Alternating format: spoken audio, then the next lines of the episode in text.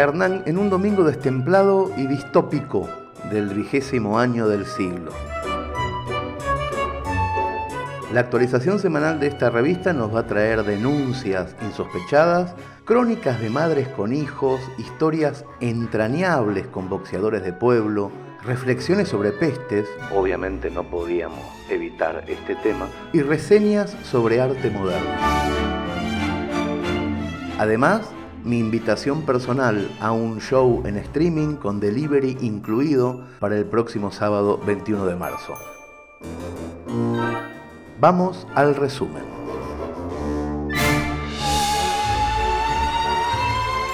Largamos con un texto de no ficción y es importante decirlo desde el principio. Nuestro cronista Matías Fernández Bursaco, que sufre una extraña enfermedad en la piel, fue maltratado por una docente de su universidad. El hecho no es reciente, pero es ahora cuando tuvo ganas de contarlo.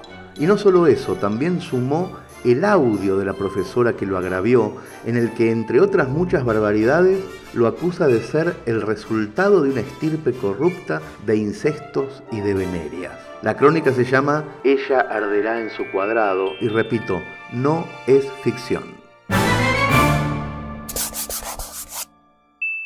De pie frente a la clase, en la escuela de periodismo a la que voy, la profesora, esta profesora, a los gritos, con el cuello inyectado de sangre, habla así de mí y de mis padres. Acá los que necesitan psicólogos son los padres de esta criatura, que no tiene derecho, que lo torturan por, por, por vergüenza, por culpa, porque es una imagen de los pecados bíblicos. Es el resultado de una estirpe corrupta de incestos y de venerias. No es más que eso. No quiero una psicóloga. Psicólogos necesitan los que lograron mantener ese ser nefasto que mantiene con vida esa larva nada más que para poder robarle.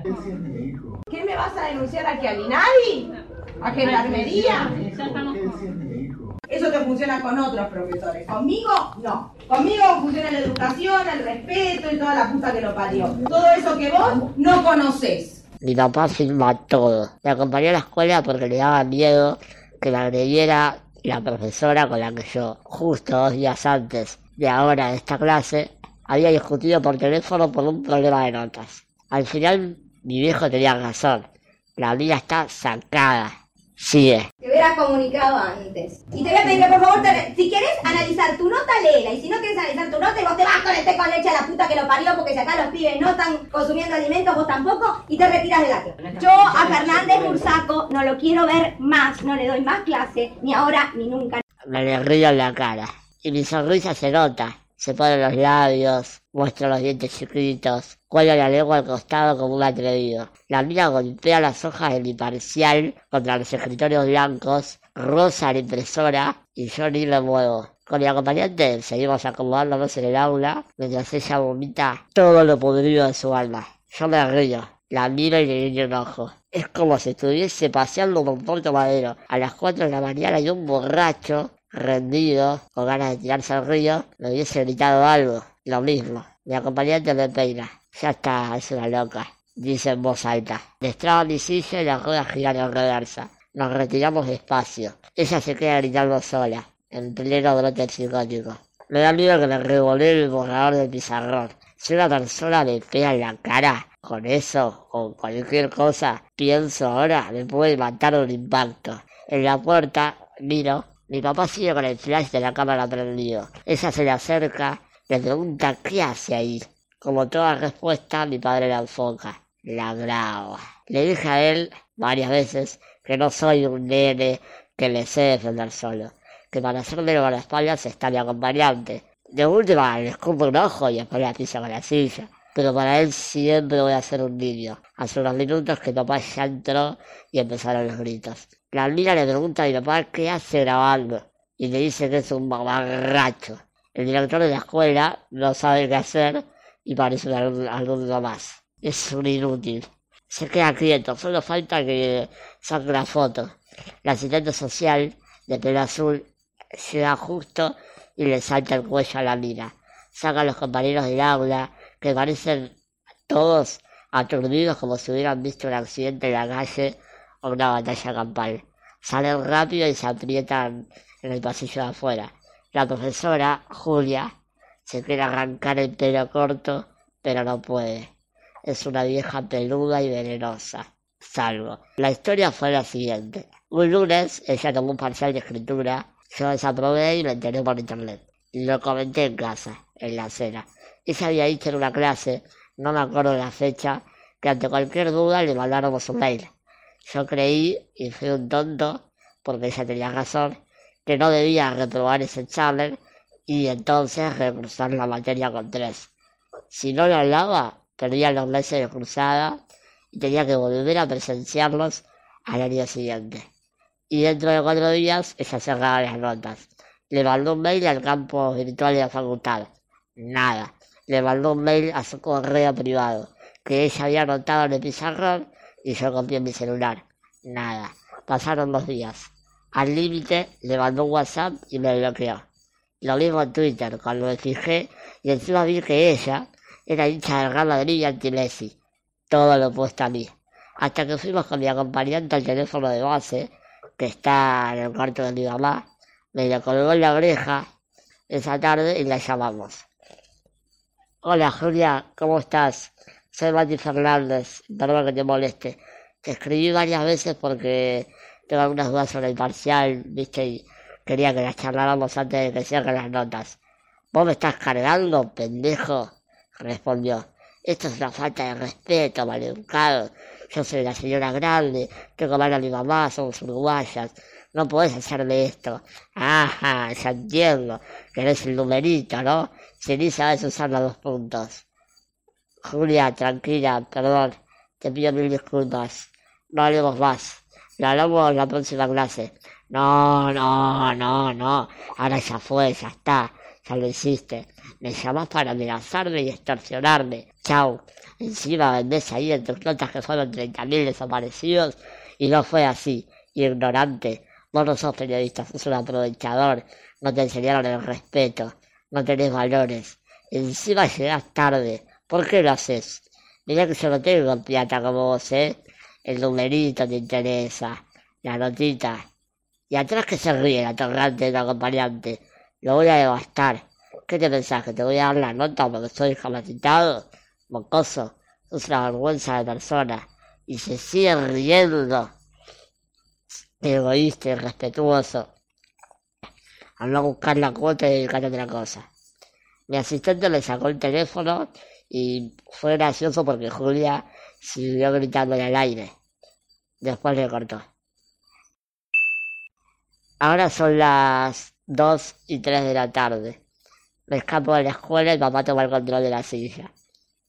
Es muy alto y se tiene que agachar para sostener las varijas. Quiero que suelte las manos de mi vehículo. Quiero andar solo. Me obliga a irnos por el pasillo hasta llegar a la luz del sol. Los gritos quedaron atorados en el aula. Ella se encerró con el director y la psicóloga. El rector de la carrera le pidió que antes de renunciar les dé una explicación a los alumnos. Absurdo. Salimos a la calle y los compañeros de la facultad me respaldan. Era obvio que esto iba a pasar, dice uno, si hasta se reía sola la pirada. Mi acompañante prende un pucho. Estuvo muy nervioso. Papá doble le voy a tomar un café y un tostado con pan de pizza a la esquina, con la respiración calmosa. Adentro me sigo riendo. La acompañante me choca los circos y pide tres medialunas y una chocolatada. No llamo a mamá como cuando me caigo de la silla o la fiebre me sube hasta incinerarme. Papá me pregunta si estoy bien. Me llegan mensajes diciendo que la denuncie, que la haga pagar, que les cuente la historia a los noticieros, que entregue su cabeza. Lo medito, sí, mientras cierro los ojos para darle un sorbo al café. Es ese segundo. Al principio pienso que ella arderá sola en su cuadrado, que esa condena es suficiente, pero ahora también siento que hablar no está mal. Las palabras son mi mayor movimiento.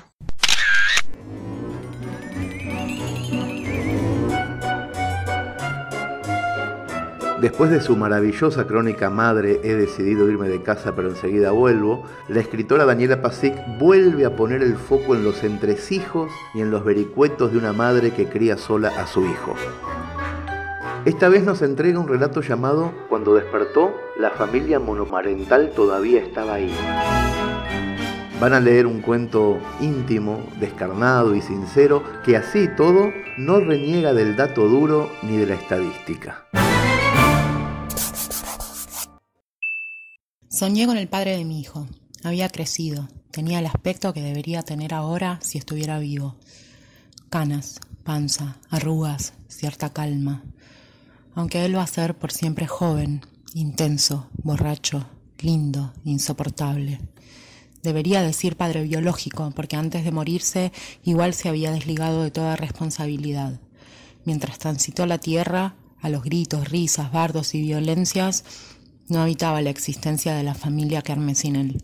Nunca conoció al pibe que podía ser su hijo, nuestro, pero es solo mío. Cuando estaba embarazada se fue. Anoche volvió. Era alguien ya mayor. Estábamos en un bar. Charlábamos cosas existenciales, como cuando nos conocimos, pero más sobrios y tomábamos decisiones, aunque menos arrebatadas. Decíamos que lo mejor era separarnos. En el sueño habíamos estado juntos todo este tiempo y la historia de mi hijo y la mía había sido más parecida a la de tanta gente. Mamá, papá, crianza en común, se separan, crianza medias. Pero no. Soy esta mujer rota, madre soltera y encomillo el término porque crío sola de verdad. La maternidad es algo permanente, el estado civil no, varía, no estar casada o en pareja tradicional, sigo encomillando porque son categorías irreales, no implica que el padre no esté presente. Y obvio, que haya un padre, aunque no se encargue como debería, tampoco explica esta paradoja que es criar sola. Mientras me termino de sacar las lagañas y tomo café, con el sueño medio superpuesto sobre la realidad, siento que todo está corrido de lugar. Abro Twitter a ver si me distraigo. Leo a una piba quejarse porque no da más, dice, y explica que el padre de su bebé viajó por trabajo, entonces ella tuvo que estar sola cinco días con su hijo. Ella está desbordada y yo, en vez de comprenderla, la odio. Me siento mala. Tan poco deconstruida. Tomo café y trago la ira. No quiero odiar a ninguna madre que tenga que criar sola, aunque sea menos de una semana. Reacomodo mi indignación y vacío la taza. Lo que me irrita es cierta liviandad con la que se dice madre soltera. El concepto es confuso, poco preciso. Yo soy soltera, tampoco tengo pareja y también soy madre. Son tres cosas separadas. Además, crío a mi hijo sola. Es una cuarta cosa. Lo crío sin nadie más. Sin padre, expareja que sea el padre, pareja nueva que no sea el padre, familia del otro lado, nada, solo yo y mis recursos. Por eso si digo, si me obligan a definir un estado civil, término al que le pongo comillas, me refiero a mí como cabeza de familia monomarental, así, sin comillas. Debería ducharme, preparar el desayuno para mi hijo, arrancarlo de su cama, suplicarle que vaya al colegio, trabajar, pensar en el almuerzo, prepararlo, hacer las compras, lavar la ropa, leer un rato, estudiar un poco, estar pendiente de las cosas de la casa, de las del pibe, de las mías. No es lo mismo criar a un hijo con un sorete que se hace cargo apenas, o al menos puso tías, tíos, una abuela o un abuelo en la ecuación, que hacerlo sola. Tampoco es igual el tema con respecto a la paternidad. Estadística y socialmente, esa necesidad que tenemos tantas personas de querer salir corriendo entre la inminencia de un ser que va a depender de nosotros y nosotras, muchos varones la llevan a cabo, se van. Las mujeres solemos ser las que nos quedamos. A gusto no, pero nos quedamos. Yo me quedé, sigo acá, crié a mi hijo sola, aunque ese no había sido el plan original. Como botón de muestra van tres anécdotas breves, random, sacadas de mi galera de cabeza de familia monomarental, así nomás, casi agarrando lo primero que encuentro. Uno, En el registro civil, cuando noté a mi bebé de días con mi apellido, la señora que atendía dijo, no te vas a reconciliar con tu noviecito y arrepentirte en una semana, ¿no, mami? Pensalo bien porque es un trámite largo. La escuché en silencio, seguía adelante con los papeles, cosida de la cesárea, puérpera, con mi hijo en brazos porque no tenía quien lo cuidara mientras hacía el trámite que, además de largo, se volvió doloroso y malvado. 2. Diez años después, cuando estábamos en la cola para actualizar su foto del DNI, apareció un empleado del gobierno de la ciudad y gritó mi nombre en voz alta. Me identifiqué y nos apartó, a mi nene de diez y a mí. Dijo que saliéramos de la fila. Nos corrió, literal y simbólicamente, de donde estaban las familias normales, comillas. Y en voz aún más alta, frente a mi hijo, que estaba jugando con su Spider-Man, sentenció, Vos tenés que esperar aparte, no con el resto de las personas, porque a vos hay que chequearte los antecedentes.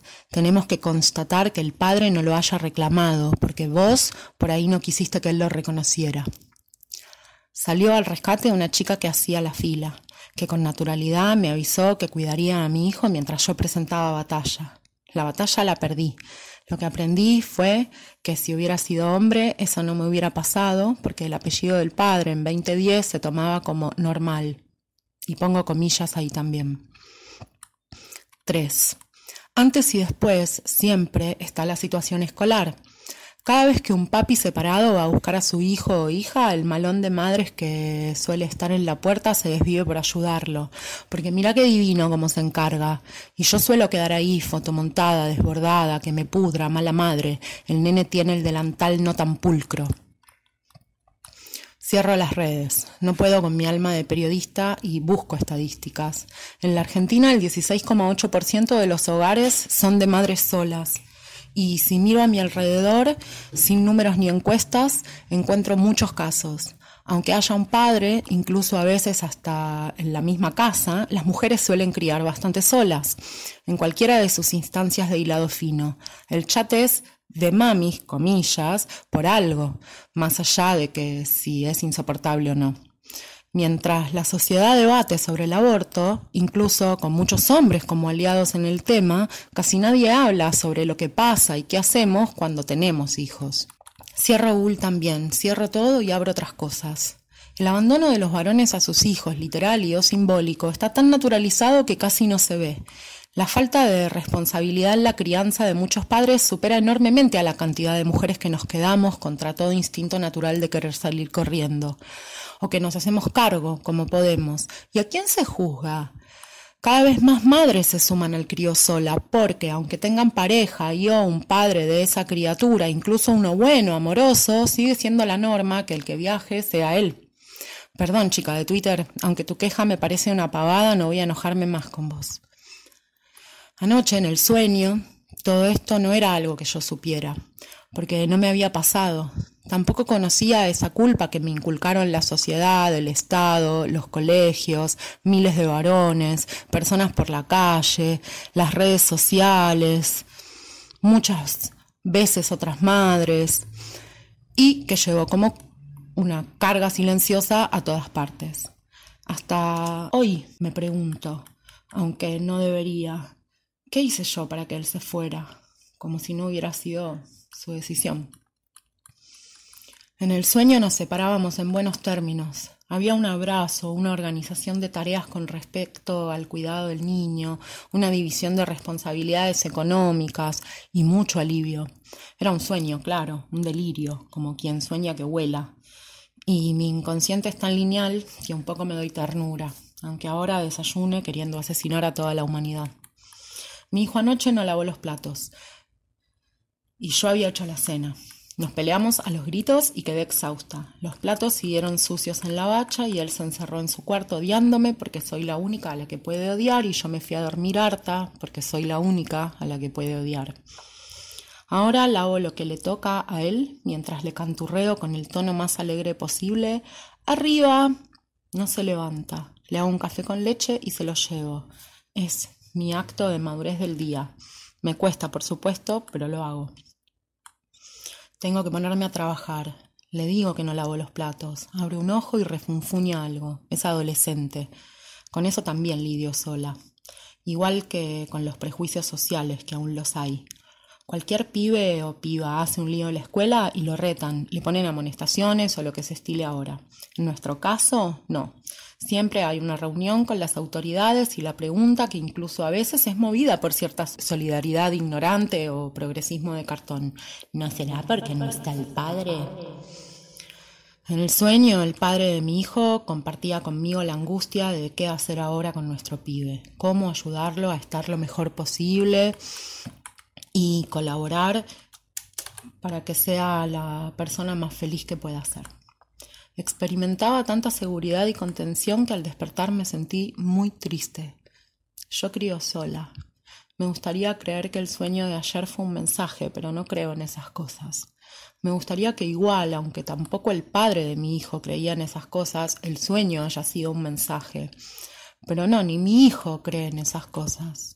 Como cabeza de familia monomarental, mi sueño para mañana, si lo pudiera programar, es que dejemos de colaborar con estas insensateces absolutas que genera el patriarcado y sus mandatos alrededor de la procreación un sueño que suceda en un mundo en el que no se espera que exista el instinto maternal, sí, obvio, lo encomillo.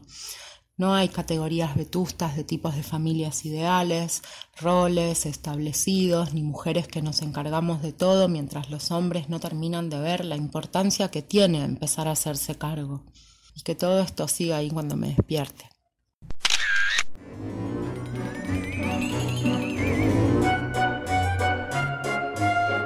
Seguimos con la historia de un pueblo en el que nunca pasa nada. En ese marco, una vieja gloria del boxeo vuelve para empezar de nuevo. Y en esos pagos se encuentra a un chico que perdió a su papá y que sueña con subirse a un ring. Es un relato entrañable de Carolina Martínez que se llama Contra las cuerdas, pero sobre todo es la historia de cómo se forjan las leyendas que perduran en los pueblos chicos. La tarde en que Alfonso vio el camión de mudanza estacionado frente al local de la esquina, corrió hasta allá para investigar qué pasaba. El local estaba vacío desde que tenía memoria. Un camión en ese lugar de la cuadra era una gran novedad. Hay pueblos donde ocurren asaltos comando, o terremotos, o fiestas a las que asiste la farándula. Pueblos con piquetes en las rutas, con puebladas o con choques múltiples. Pueblos donde pasan cosas fuera de serie. En Miraduna, en cambio, no volaba ni una mosca, nunca. Era un balneario medio pelo, puro potencial que no terminaba de explotar. Miraduna podría haber sido la meca de las escapadas de los porteños que necesitan ventilar sus pieles verdosas de tanto microcentro. Pero no. La ruta 11 panseaba hacia el oeste y a pesar de estar en el staff estable de las promesas de campaña, no había arteria asfaltada que atrajera a los turistas indispuestos a arriesgar sus amortiguadores para llegar a puro ripio hasta el centro mismo de la bahía. Las casas, siempre de una planta, Tenía la pintura de colores aguados y carcomidas con marcas de salitre que surcaban los reboques. El aire olía a algas descompuestas y por suerte el viento era casi permanente. Era tal la monotonía que todavía la gente conversaba sobre los pocos episodios extraordinarios que habían sucedido alguna vez. Alfonso estaba agotado de escuchar los mismos chusmeríos todo el tiempo, harto de la anécdota ochentosa del circo Curazao, una compañía itinerante que pasó una semana en el poblado y que perdió la carpa completa en el único episodio ciclónico que se recuerde. O de la anécdota de la colonia de las aguavivas que apareció en la costa. Era un grupo de medusas violetas que se volvieron fluorescentes durante la noche y ofrecieron un espectáculo casi extraterrestre. Durante un mes llegaron curiosos y periodistas de todo el país a sacar fotos y hacer preguntas sin respuestas. Nadie sabía cómo se llamaba la especie ni qué hacía ahí. Solo se pudo aseverar que era venenosa, porque Raúl, el director de la escuela, resultó picado o mordido y desde entonces rengueaba. Un circo y una colonia fugaz de aguavivas, de esos hablaba aún en los bares del pueblo y en casi todos los cumpleaños.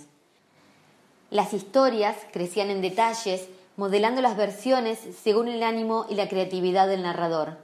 Necesitaban un tema para chusmear, y cuando no sabían qué decir, lo inventaban. El resto del tiempo transcurría sin altos ni bajos. Después de la escuela, Alfonso pasaba sus tardes con su amigo Pablo en el cordón de la vereda. Seleccionaban las piedritas del ripio para jugar a la payana y guardaban las más planas para ir a hacer patitos al mar. Pero esa tarde, Alfonso no esperó a Pablo, se mandó él solo hasta el local y se paró al lado de la puerta. Vio que a medida que el señor del flete subía la persiana gris, un hueco negro y polvoriento recibía los primeros rayos de luz en años. Era un salón más grande de lo que había imaginado. Mientras el señor de la mudanza descargaba y acomodaba las cajas dentro del antro, Alfonso permanecía tieso como una estatua. Esperaba con sigilo escuchar algún ruido, ver desplazarse una luz blanca fantasmal, o ser testigo de la estampida de ratas que abandonaría el viejo hogar para buscar un nuevo destino. Nada. El olor a humedad madura que salió del hueco negro le impregnó la nariz. Nada se movía, nadie se escapaba, el antro era receptivo para lo que sus nuevos dueños quisieran hacer con él. Esa tarde, Alfonso volvió a su casa extasiado. Llevaba novedades frescas y de primera mano sobre la cuadra. Al día siguiente la cosa se puso mejor. Cuando salió de la escuela, el local estaba abierto de nuevo y varios hombres lo estaban limpiando. Alfonso almorzó lo más rápido que pudo, pasó a buscar a Pablo y corrieron hasta el lugar a ofrecer su ayuda. Los recibió entusiasmado René, el nuevo dueño, un fortachón de unos cincuenta y tantos años, rubio, con los ojos desviados, y que había estacionado su moto roja, una Gilera 150, arriba de la vereda. René les pasó unas escobas, un balde y algunos trapos. Les dijo que si lo ayudaban esa tarde, les iba a dar cincuenta pesos a cada uno, y ellos se pusieron manos a la obra junto al resto. El hueco negro ahora tenía una lamparita central encendida y de a poco se le iban viendo los colores velados por varias capas de grasa, polvo y mugre. Llegando la nochecita, el hueco ya era un local. Acá se viene el gimnasio más importante de la historia de Miraduna, dijo uno de los muchachos que aparentemente estaba trabajando desde temprano. No le cuenten a nadie, pero esto que está acá, dijo señalando con la cabeza René, es el Hacha Sánchez, el boxeador con más títulos del país después de Monzón. Para Alfonso, ese señor que estaba ahí parecía cualquier cosa menos un gran boxeador. Para empezar, era viejo y tenía panza, pero además tampoco le cerraba la idea de que una celebridad del boxeo fuera a poner un gimnasio en su cuadra. Recién cuando días más tarde vio el ring armado y una pared llena de fotos amarillentas con la imagen de René, el hacha Sánchez, usando cinturones dorados cada vez más anchos, dio crédito a los rumores que circulaban. La tarde de la inauguración, René prendió las luces sobre el ring azul desgastado, puso un disco de los Tigres del Norte y preparó jarras con jugo y con vino para los vecinos que se acercaban curiosos a darle la bienvenida. Alfonso había llegado primero y se ofreció para ayudarlo con el evento. El segundo en llegar fue un tal Gregorio. René tardó en reconocerlo, pero luego le explicó Alfonso que a ese señor lo llamaban el gordo Gregorio cuando iban a la escuela, y que era quien le había dado la primera paliza de su vida. Lo había dejado tirado en el patio del recreo luego de un golpe sorpresivo en la boca del estómago. Para defenderse, había tenido que aprender a golpear de manera inteligente.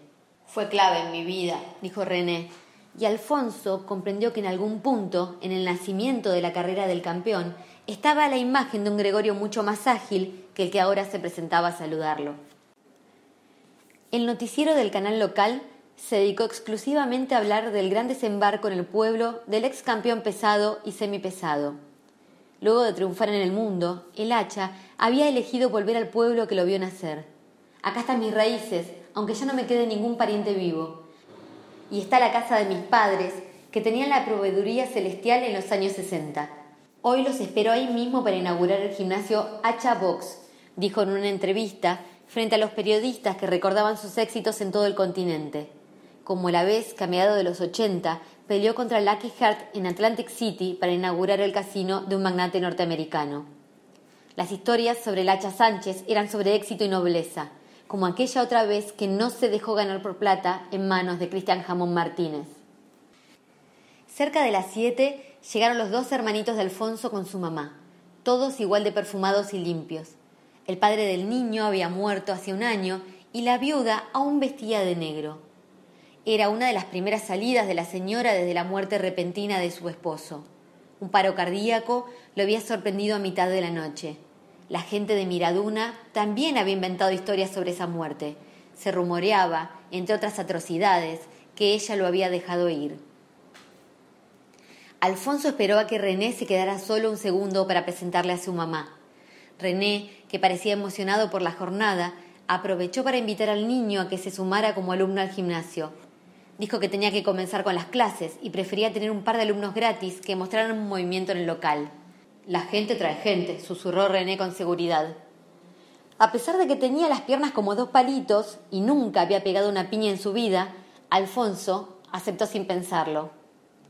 Aunque hacía chistes todo el tiempo, en las clases René era exigente.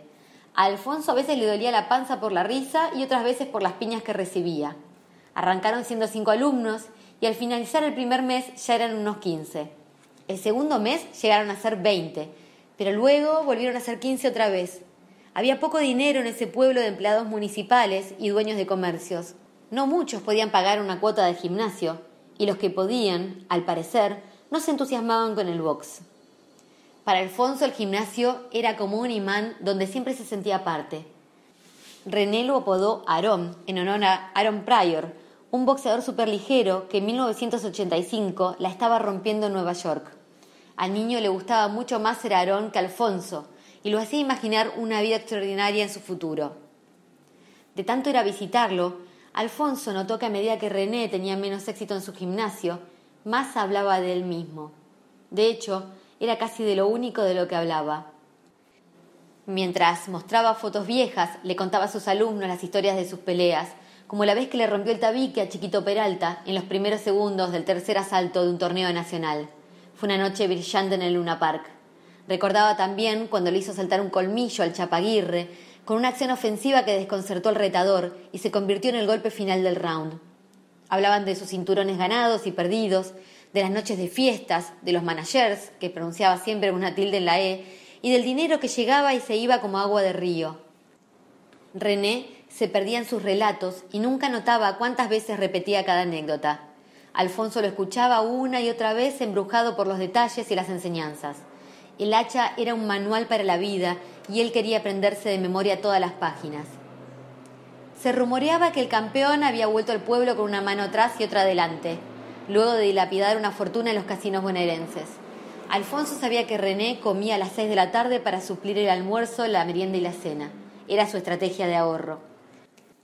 Cuando se ponía una de sus viejas musculosas, las carnes que alguna vez estuvieron turgentes como neumáticos nuevos se veían como los pedazos de mondongo que don Arturo colgaba en los ganchos de la carnicería.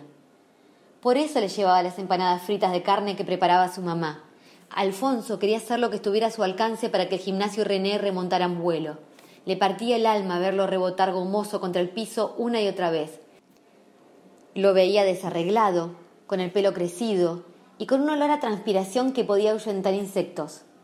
Cada tanto el intendente llamaba a René para que lo acompañara a algún acto o participara de algún evento local, y en esas ocasiones los alumnos volvían a ver al campeón con el pelo prolijo y la ropa limpia. Fue el intendente quien lo ayudó a que armara su negocio paralelo.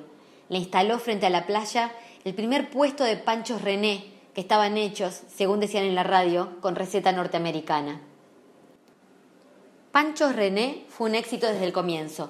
Los sábados había colas de personas que iban a probar esos panchos servidos por el propio dueño y que se acompañaban con picles, paltas, papitas y berenjenas en su versión gourmet y con mostaza, ketchup y mayonesa en su versión tradicional. Esa primavera el gimnasio se quedó con un solo alumno. Alfonso, alias Aarón, no faltaba nunca y cada tanto quedaba de encargado por si venía alguien.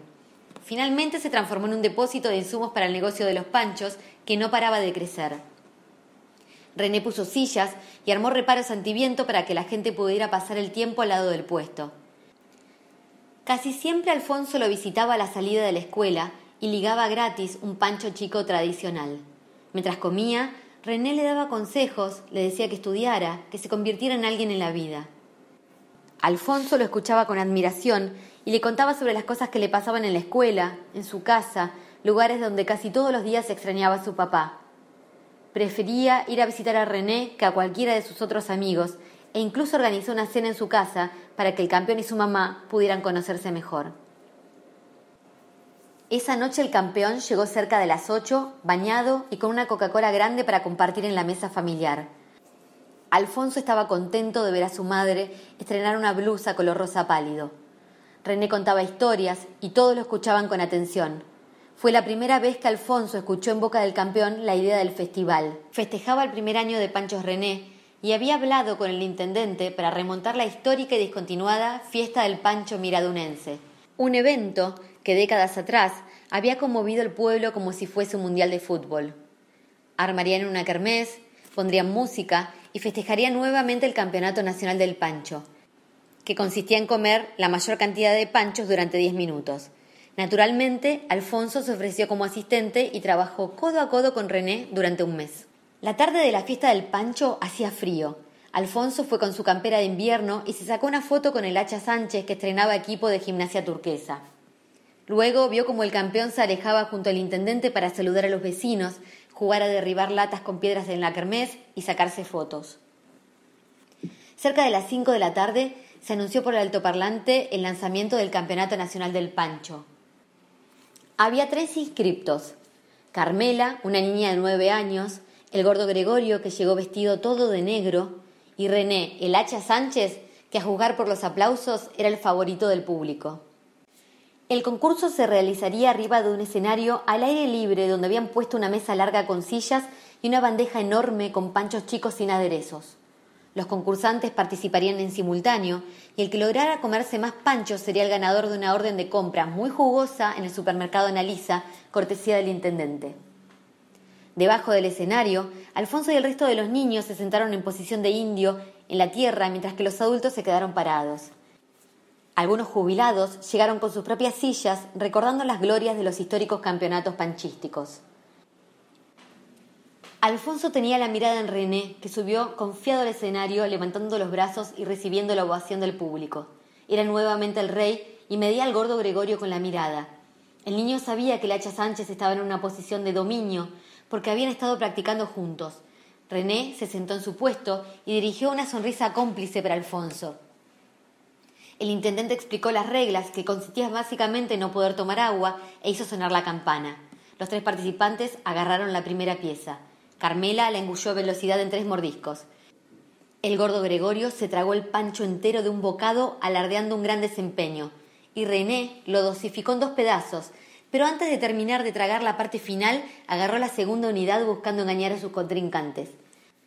Alfonso y el campeón habían ensayado ese truco donde el factor psicológico era la clave de la estrategia para meter presión desde los primeros segundos de la disputa. La idea era que se atragantara Gregorio y así obtener una definición positiva que evitara el contragolpe del adversario. Carmela tardó en terminar el segundo pancho, lo que a sus competidores les llevó a comer seis piezas. Se notaba que no tenía chances y nadie se sorprendió cuando pidió abandonar el concurso. Un médico que estaba entre el público le asistió al bajar del escenario. Los dos contrincantes miraban sus panchos con deseo, los sostenían con las dos manos y los tragaban como si los necesitaran para vivir. Alfonso veía a René concentrado en la resistencia. Era parte del plan que habían diseñado porque sabían que el camino iba a ser largo. Habían leído que el récord mundial de ingesta de panchos lo tenía un yanqui que alcanzó a comer setenta sin beber una gota de agua. Habían entrenado para que René compitiera por un nuevo título en su vida, para revivar el fuego del campeón. El gordo Gregorio abrió los ojos como un sapo. Parecía que uno de los bocados se le hubiera quedado seco en la garganta. Se notaba que ya no era tan fácil hacer lugar en la tráquea, sin embargo, soltó el golpe cruzado y se repuso a velocidad mirando de reojo al hacha Sánchez, que ya estaba cerca de alcanzarlo. Fresco, como si recién empezara, René agarró la otra unidad y la engulló de tres bocados en pocos segundos. Alfonso escuchaba rumores a sus espaldas. No va a poder. Gregorio siempre lo tuvo de hijo, desde la escuela, decían. El niño decidió ignorar esos cuchicheos y concentrarse en los gritos del resto del público que ensayaban cantos de canchas buscando rimar las palabras de manera improvisada. Observó a René, que justo lo estaba mirando y le sonrió nervioso desde abajo, para darle fuerza. Parecía que los panchos ya estaban rasposos, pero el campeón prosperaba en pasarlos continuo. El público clamaba, el hacha Sánchez tenía la guardia alta y se notaba que no se le escapaba ningún detalle del pan, que sabía cómo empujar el mazacote por la garganta con una buena cantidad de saliva. Con la cuarta decena de panchos comenzó el desenlace. El público pudo ver cómo al hacha un bocado de proporciones ambiciosas le entró torcido, como un gancho en la mandíbula. Inspiró profundamente y revolvió los ojos sin control, pero progresó hacia el segundo mordisco, esta vez de tamaño más conservador. Comía achinado, como si se le hubiese nublado la vista. Parecía que no podía distinguir a Alfonso entre el público que cantaba ¡Vamos, campeón! ídolo y hasta ¡Acha te amo! que venía de un coro femenino cada vez más entusiasta. La contienda cursaba su final. El gordo Gregorio quiso ultimar una pieza, pero quedó con los ojos clavados en el horizonte y detuvo sus movimientos. El hacha Sánchez aprovechó, le pegó un último mordisco al pancho que le quedaba y se tapó la garganta con una mano como si le costara respirar, como si un knockout le empezara a madurar en el pecho. Miró hacia el público con una sonrisa que Alfonso nunca había visto antes, plástica, como ensayada. La hinchada gritaba desaforada: ¡Uno más! ¡Uno más! Alfonso le hacía seña para que parara de comer, pero René, como un autómata, abrió la boca una vez más y clavó la mirada en un punto incierto. Luego comenzó a letear mientras emitía un sonido silbante que aterrorizó a los presentes. El público de pronto enmudeció y alguien gritó que llamaran a un médico. Alfonso se trepó al escenario justo cuando René caía al piso de costado agarrándose la garganta. Estaba azul. El médico se acercó a velocidad y lo apretó arriba del ombligo. Hay que desatorarlo, gritó. Repitió diez veces la maniobra sin éxito. Intentó con respiración boca a boca. Era inútil. El campeón se había ido. Al atardecer, cuando las voces se apagaron y en el predio donde se había celebrado el Festival del Pancho no quedaban más que botellas plásticas pisoteadas en el piso, Alfonso volvió a su casa caminando vacío como un zombi. Había comenzado a lloviznar y los autos dejaban fugaces pinceladas rojas en el asfalto mojado. Estaba en shock. Lo habían derribado como un barco de guerra. Recorrió en silencio las cuadras aguadas intentando no hablar con nadie. Cualquier palabra pronunciada tendría un efecto inmanejable. Aunque no supiera bien cómo, el contacto que había tenido con René, intenso y veloz, lo había marcado para siempre. Sabía una cosa, las palabras de acá en más serían todo. Estaba en juego la memoria de René, de alguien parecido a un padre. Era necesario cuidar que su historia no terminara pegoteada con los relatos del circo Curazao o con la aparición súbita de las aguavivas extraterrestres. Miraduna había tenido un campeón y así tenía que ser recordado.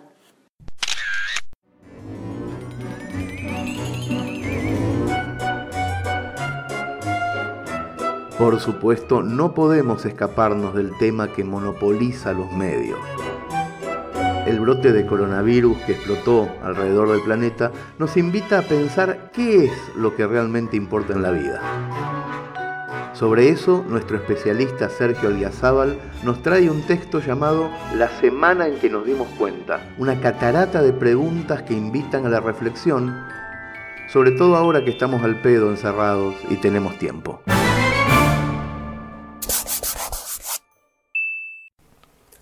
¿Cuántos temas de los que creíamos importantes ya no lo son?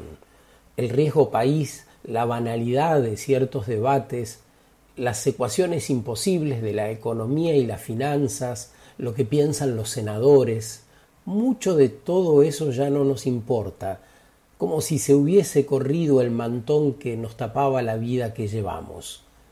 Cuarentena no son 40 días sino 15. Creo que fue lo primero que descubrimos. ¿Qué haremos con todas las horas que estábamos fuera en el trabajo generalmente? 8, 9 y hasta 12 horas. Si podría morirme mañana, ¿es lógico que siga laburando 12 horas diarias? Ponele que me tengo que quedar en casa un par de semanas. ¿Qué haré en esas 360 horas? ¿Será una oportunidad para que terminemos de ver el valor del trabajo remoto en el que algunos gerentes todavía no terminan de confiar? ¿Estamos conviviendo con las personas que queremos?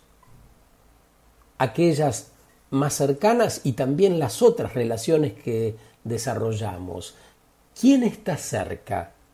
¿Quién está lejos? ¿Cuál es la naturaleza de las relaciones que tenemos con nuestros hijos? Acostumbrados a que los cuiden otros, ahora que estaremos todo el día en casa y ellos posiblemente también. ¿Se imaginan ¿Cómo podría funcionar eso? ¿Por qué viajamos? ¿Cuál es el fin? ¿Consideraremos que hacemos 9.000 kilómetros para ir a un shopping? Algunos, otros, vos no, ya sé, pero hay muchos que sí. Leí que por ahora el virus viaja en primera clase, lo contrajeron quienes paseaban por Europa, los que hicieron un crucero o en convenciones ejecutivas. ¿Qué pasará cuando el virus viaje en el 177 que va a Claypole? Más que pensar en el próximo pasaje a Cancún, el coronavirus nos llevó a algo más concreto y real. Tenemos naturalizado movernos todos hacinados y respirándonos encima. Deberían prohibir viajar en estas condiciones, decían las señoras y los señores en los subtes y en los colectivos esta semana. ¿Podremos ocuparnos de mejorar el transporte en las ciudades donde vivimos? La higiene, el replanteo de lo que comemos, ¿valdrá la pena arriesgarnos metiéndonos una manzana rociada con veneno? el cuidado personal y de la familia, el lavado de manos, el control sanitario, las vacunas, la atención al funcionamiento del cuerpo, todo pareciera estar más presente. Referido al relacionamiento social, aquellos espacios que solíamos habitar, ¿son los necesarios? ¿Podría vivir sin la agenda de recitales, los espectáculos deportivos, las ferias y los mil programas que teníamos por delante, eso es la vida. Eso es la vida. Capacitaciones, reuniones de trabajo, lanzamientos, eventos que reúnen a personas y a los cuales vamos porque hay que estar. ¿Vieron cuántos enfermos fueron a trabajar porque creyeron que estaba bien ir a la oficina aunque tuviesen fiebre o dolor de cuerpo? Bueno, eso se notó y todos nos dimos cuenta de que es innecesario cuando no te sentís bien. La posibilidad de un mundo con escasez frente a las narices. Quizá falten desde alcohol en gel hasta alimentos o medicinas. Y entonces otra vez la mirada puesta en qué cosas son las realmente importantes ¿De verdad necesito garantizar esa lista interminable de todo lo que me rodea? Porque hay que hacer la lista. Nuestra mirada está puesta siempre en lo que falta, suele ser larga, pero es superior el listado de lo que tenemos. La pandemia nos obligó a tornar la mirada hacia las cárceles, el hacinamiento donde viven miles de personas y la posibilidad cierta de contagio de esa población. ¿Por cuánto tiempo más seremos cómplices de actos inhumanos en el plano que sea? Tengo la impresión de que después del coronavirus habrá sentencias que resultaban inapelables hasta ahora y dejarán de serlo. No se puede vivir sin petróleo. Si dejas de tirar glifosato no podés alimentar a mil millones de personas. No se puede vivir sin el auto. Soy libre, puedo viajar, comer asado, hacer lo que quiera. No, señor, no es un mundo donde pueda hacer lo que quiera. Si un solo eslabón de la cadena está débil, la cadena entera lo estará. Si hay decenas de países que hacen el control adecuado del virus, pero hay unos pocos que por diferentes razones no lo hacen, estamos todos en riesgo. Somos vulnerables, somos falibles. No, Señor, no se puede seguir con ese modo de ver tan Señor. No se puede viajar, no se puede ir al cine, no se puede ir al shopping, no se pueden hacer casamientos, ni misa, ni nada. Lo que se puede es intentar buscar alivio para desprendernos del modo abusivo en que estamos gestionando todo el modo de los señores o el modo del patriarcado. El paradigma que acelera su muerte con el virus también nos invita a dejar de poner huevo y sumar cabezas de todos los feminismos posibles, cabezas de hombres y mujeres que propicien la igualdad de derechos, la fraternidad y una convivencia respetuosa entre todos los que habitamos suelo, aire, agua y cielo, la posibilidad cierta de una nueva aldea global. Siento que en este 2020 estamos empezando a protagonizar el ciclo histórico que caracterizará al siglo XXI. El susto nos está haciendo entender más rápido de lo que esperaba, nos está llevando a replanteos que traerán un poco de sanidad.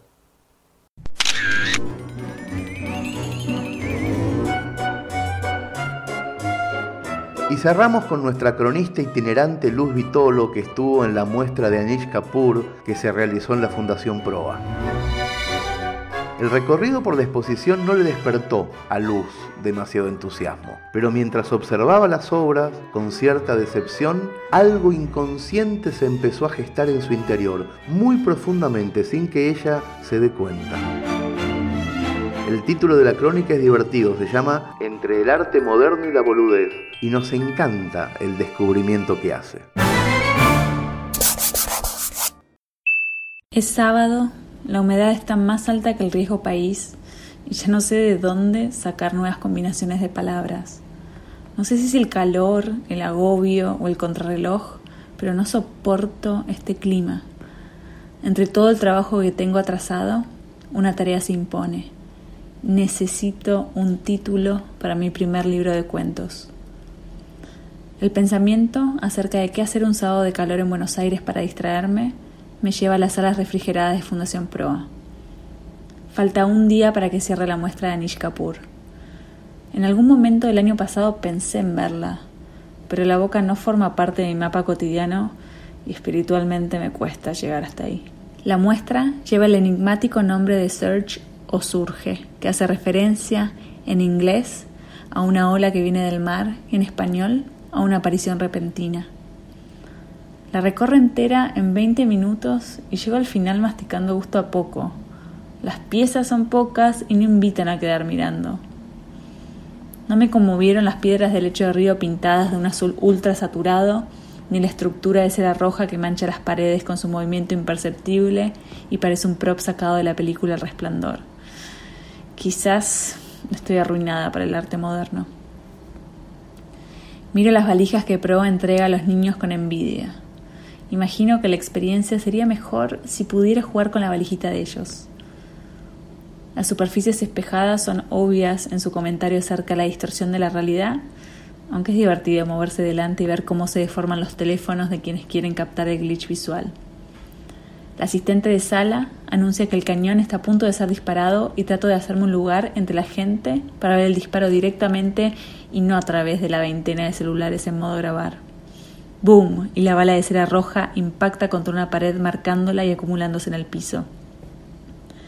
Se han disparado más de 900 balas en lo que va del verano. Si bien el espectáculo es lindo, resulta anticlimático. Y eso que el cañón y la pared son claros penes y concha. Desilusionada, entro a la librería a seguir buscando palabras y referencias gráficas en tapas de libros. Ahí me encuentro con un conocido de la época de la facultad que está trabajando el librero. A él la muestra le gusta mucho. Desde la caja, todos los días mira de reojo el origen del mundo. Cuenta que el montaje fue bestial. Para montarla, un equipo de herreros trabajó durante días para crear la pared inclinada. El círculo negro es en realidad un cuenco enorme que no se ve. Para subir otra de las obras hubo que abrir la escalera y armar una grúa dentro del edificio, con el riesgo que eso significa. Dice que Kapoor gusta de modificar los espacios en los que expone. Sus obras no solo manchan y modelan los lugares una vez emplazadas, sino que esa modificación empieza desde antes de que las piezas lleguen. Anish Kapoor muestra lo invisible y oculta lo que se ve. Me siento en la confitería y abro mi cuaderno. Al rato, lo único que tengo son firuletes y caricaturas en los márgenes. Mi verano fue un poco como esa muestra. Tenía grandes planes de productividad. Este año iba a quedarme en casa trabajando y escribiendo. Llegaría marzo con tres proyectos cerrados, un puñado de cuentos y un cuaderno lleno de ilustraciones. Pero el verano fue pasando y no hice nada, o al menos no tengo nada para mostrar. No completé ninguno de mis planes. Contra todo autopronóstico, basado en estimaciones astrológicas, fueron surgiendo planes espontáneos y días de playa. Leí un montón de novelas de dudosa calidad que me da pudor confesar. Vi casi todas las películas del Oscar. Joe es torta. Me dormí temprano, cuidé mascotas ajenas, empecé a correr. Seguí atentamente todas las noticias del coronavirus y la suba del precio de los barbijos en Mercado Libre. Aún así, nunca apreté comprar. Enero y febrero fueron largos y excepción de un par de fotos en Instagram no tengo nada para mostrar. Ya empieza marzo y no pude completar la más mínima tarea. Tampoco saqué lo que esperaba de ese café en la confitería, mi última ficha. Cuando me voy, la cola de proa se extiende media cuadra hacia afuera. No puedo creer que estén parados afuera con ese calor. Bordeo el riachuelo y me acomodo en la baranda. Podría ser un lugar lindo. El agua está baja y del barro asoman cuerpos que no se sabe qué son, como las piedras azules. Pienso en el cañón disparándose, en la cera rebotando sobre otras balas, en el cuenco oscuro que duerme debajo de la pared. Algo de la muestra comienza a crecer e incomodarme. Los patrones rojos de las columnas de proa como manchas de sangre, similares a las que quedarían en el asfalto después de un choque. Los cuentos del libro también están teñidos de ese color. Pensaba que el hilo conductor eran los accidentes, la violencia, lo inesperado y la sangre, pero no. Es algo más sutil, más doloroso, lo que a veces se ve y otras veces queda oculto. El daño que hacemos, padecemos y nos toca, la herida profunda de la que solo llegamos a ver la superficie. De repente el título emerge como un eructo de inspiración. Algo cobra sentido y se materializa. El trabajo queda oculto. Lo que se ve es la punta del iceberg, un trabajo profundo que parece natural. Las palabras se acomodan una tras la otra y consigo eso a lo que anduve dándole vueltas justo antes de que caiga el sol. La lógica del daño. Me subo al bondi con la sensación de que en el último minuto logré zafarla. Estoy confundida. Ahora no sé si la muestra me gustó o es que en realidad la entendí. Tal vez Anish sea un capo y yo un poco boluda.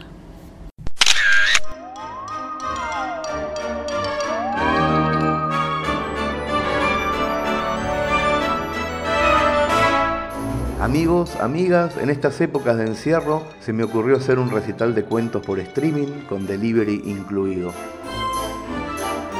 Es decir, si prenden mi canal YouTube el próximo sábado 21 de marzo, alguien les toca timbre con comida gratis en más de 500 ciudades de Latinoamérica. Si quieren saber más, pueden entrar ahora mismo en hernancasiari.com. Bienvenidos a Orsay, una revista inmune a casi todos los males del mundo, menos a uno, pero no pienso decir cuál.